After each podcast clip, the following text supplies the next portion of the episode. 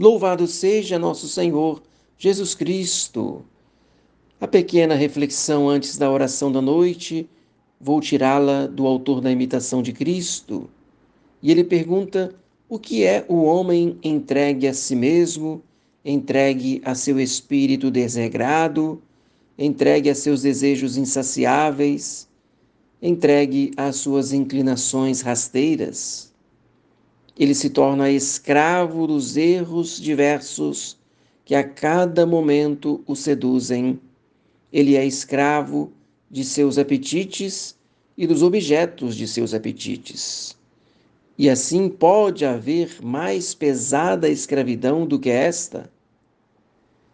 Eis aqui, ó meu Deus, o estado de toda criatura que recusa submeter-se inteiramente a vós para ser livre é necessário obedecer.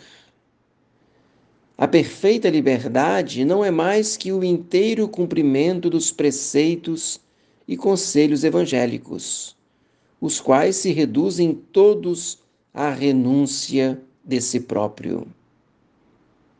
Em que consiste então a verdadeira liberdade? Consiste em obedecer os mandamentos e em seguir os conselhos evangélicos, e todos eles se resumem na renúncia de si mesmo.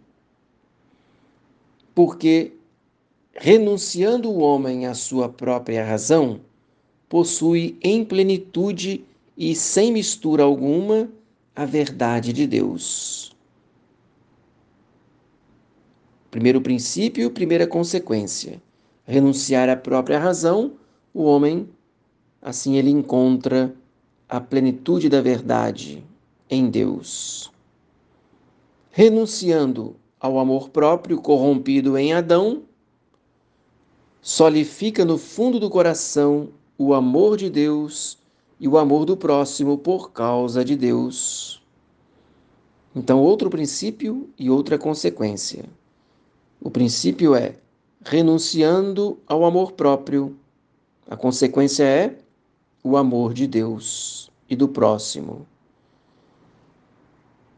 Renunciando à sua vontade, o homem obra conforme a vontade de Deus, que é a ordem por excelência. Eis aqui outro princípio, que é renunciar à própria vontade. A consequência, realizar as obras conforme a vontade de Deus, e assim a pessoa ordena a sua vida, coloca tudo em ordem, tudo está devidamente ordenado, pois tudo é por amor a Deus, é segundo a vontade de Deus. Assim, um homem se torna livre, como Deus mesmo é livre, e ele se torna imagem, imagem de Deus. Afinal, nós somos criados à sua imagem e semelhança. Deus é livre e nós nos tornamos livres. É livre porque esta abnegação absoluta de si próprio o liberta da dupla escravidão do erro e das paixões.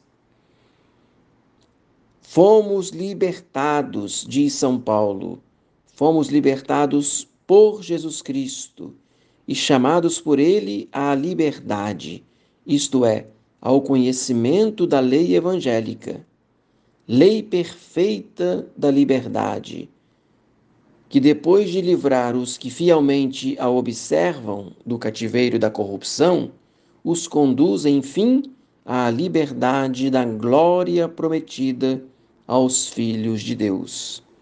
Que assim seja. Que nosso Senhor nos alcance essa graça por intermédio de Nossa Senhora e rezo com você a pequena oração da noite. Dulcíssimo coração de Jesus, recomendo-vos nesta noite o meu coração e o meu corpo, para que repousem docemente em vós.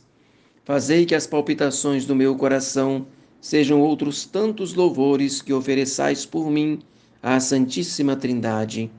Fazei que o meu respirar se tornem atos de ação de graças e de afetos inflamados de amor por vós nas vossas mãos encomendo a minha alma, pedindo-vos me façais tornar a ver a luz do dia para vos servir e amar, viver na vossa santa graça e por fim vos gozar na glória eterna. Amém. São José, Pai adotivo de Jesus Cristo e verdadeiro esposo de Maria Virgem, rogai por nós e pelos agonizantes desta noite. Desça sobre você, sobre toda a sua família, a bênção de Deus Todo-Poderoso, o Pai, o Filho e o Espírito Santo. Amém. Salve Maria!